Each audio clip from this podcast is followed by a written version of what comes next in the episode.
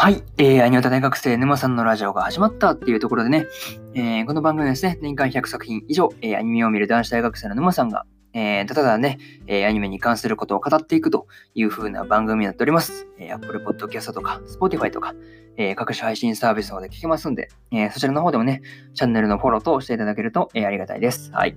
ですね、うん、こんな感じで本日3本目ですね、やっていこうと思うんですが、え、そうですね、3本目は何を語るのかと言いますと、え、前説のね、5話の感想ですね、こちらを語っていこうと思います。はい。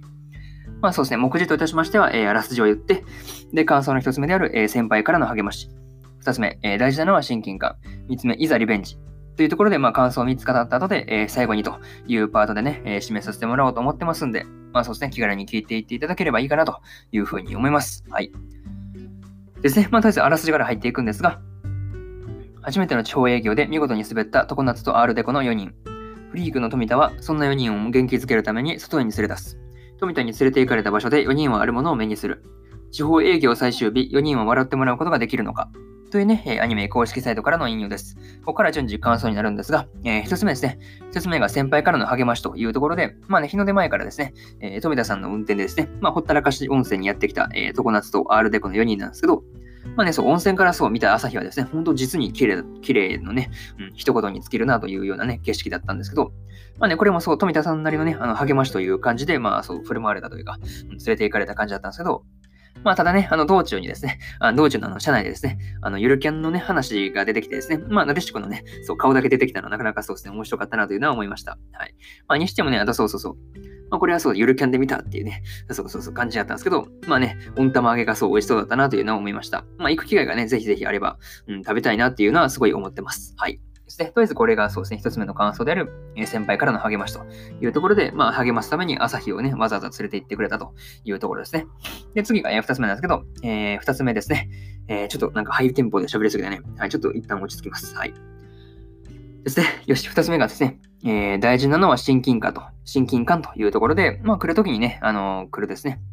まあ、来るときに来るというね、生、生信玄餅ですよね。そう、あれと、えー、冷やし焼き芋と、やけどに注意と、えー、注意書きがされている冷たい麦茶などですね。まあ、観光名所というか、まあ、まあ、名物ですよね。を、まあ、まあ、巡ってました。まあ、これもね、そう、実はネタ集めの、まあ、一環で、そうそうそう、回ってたんだっていうところですね。まあね、宿に戻ってから、えー、ですね、えー、常夏と、えー、アルデコの4人はですね、まあ、ネタをそう必死にね、あの、まあ、合わせてですね、あの、昨日のやつだと滑るんで、そう、地元にね、合わせたやつで、まあ、ネタを作り直すということをしてました。またですね、あの、なゆたのね、あの、お姉ちゃんの基盤なさいって言われるですね、あれはなかなかなゆたにとってはいい感じの気合入りそうな感じだったんじゃないかなというふうなことを、えー、思ったりしました。そしてこれがそうですね、二つ目の感想である、えー、まあ、そして大事なのは親近感というところですね。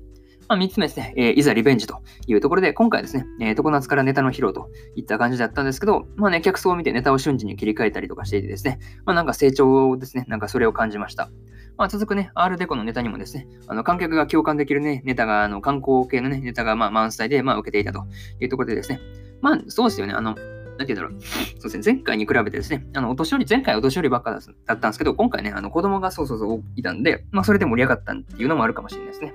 まあ、あとそうですね、その後のあの昭和集とかね、あのテーマの大喜利もなかなか、うん、個人的にはそうですね、どっこい承知とかね、あの辺面白かったなっていうのは思いました。はい。そうですね、これがそう、3つ目の感想である、えー、いざリベンジというところですね。で、そうですね、最後にというパートに入っていくんですが、まあ、今回ですね、あのエンディングがですね、あの富田さんののにはなかなか笑ってしまったですね。まさかまさかのね、そう、いつものみたいにね、あの、いつものエンディングじゃなくてちょっとびっくりしたんですけど、まあ、個人的にはね、あの、ラキスタのね、あの、白石稔氏がですね、まあ、歌っていたあの、後半のね、あの、まあ、エンディングみたいな感じで、まあ、良かったんじゃないかなというふうなことを思ったりしました。そうそうそう、あの、そうですね、男性のね、方が歌うエンディングという、なかなかそうそうそうそうそう。なんかそういうことをちょっと思ったりしました。うん。まあ、これはちょっと、うん、賛否両論で、なんかスレッドとかでなんか揉めそうな、うん、なんかスレッドがありそうな感じがするなっていうのはちょっと思ったりはしました。はい。まあでもなかなか個人的には、うん、なんかそう、なんて言うだろうギャップがね、あってなかなか面白かったかなっていうのは思いました。まあ、それはさておきね、あの、常夏とアルデコの2組がね、まあ、無事にそうですね、前回の、まあ、失態を取り返すことがね、まあ、できて、まあ、一安心だったかなというところですね。まあ、タイトル通り、挽回というところで、まあ、そうですね、挽回できてよかったなというふうなことを、え思いました。まあね、次回の話もどうなっていくのかっていうのが今から楽しみなところだなというふうに思います。はい。とりあえずこんな感じですかね。で、前説の、えー、5話の感想ですね。えー、こちら、えー、そうですね、ここまでにしようと思います。そうですね、え、1話から4話の感想ですね、え、過去の放送でも語ってますんで、よかったらね、あのそちらの方も聞いていただけると嬉しいなというふうに思います。はい。そうですね。え、これが本日3本目ですね。で、3本目は何、まあそうですね、こちらを語ったんですけど、え、1本目と2本目は何を語ったのかというところで、1本目ですね、えー、ご注文はうさぎですか、ブルームの、え、5話の感想ですね。で、2本目がキングスレイド、石を継ぐ者たちの、え、7話の感想ですね。え、この2本語ってますんで、まあそうですね、興味のある方を、そうですね、まあ聞いていただくなり、まあそうですね、もう見たよっていう方は、そうですね、両方見ていただいてもいいかなというふうなことを、思ったりします。はい。別に聞かなくていいですけどね、強制じゃないんで、まあ聞きたければ聞いてみてくださいというところですね。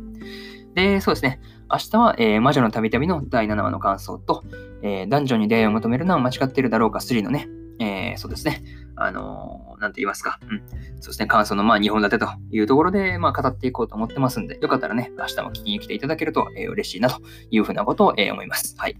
ですね、うん、こんな感じでまた1週間、えー、また始まりましたが、えー、頑張っていきましょう。はい。そうですね、また、えー、明日もね、あの、ラジオでお会いできると、そうですね、えそうですね、聞いていただけたら嬉しいなというところで、え終わりたいと思います。はい。引き続き、そうですね、アニオタ大学生沼さんのラジオは、え毎日更新を続けていきますので、えそうですね、引き続き応援のほど、えよろしくお願いします。はい。え以上、沼さんでした。沼さんでした。はい。バイバーイ。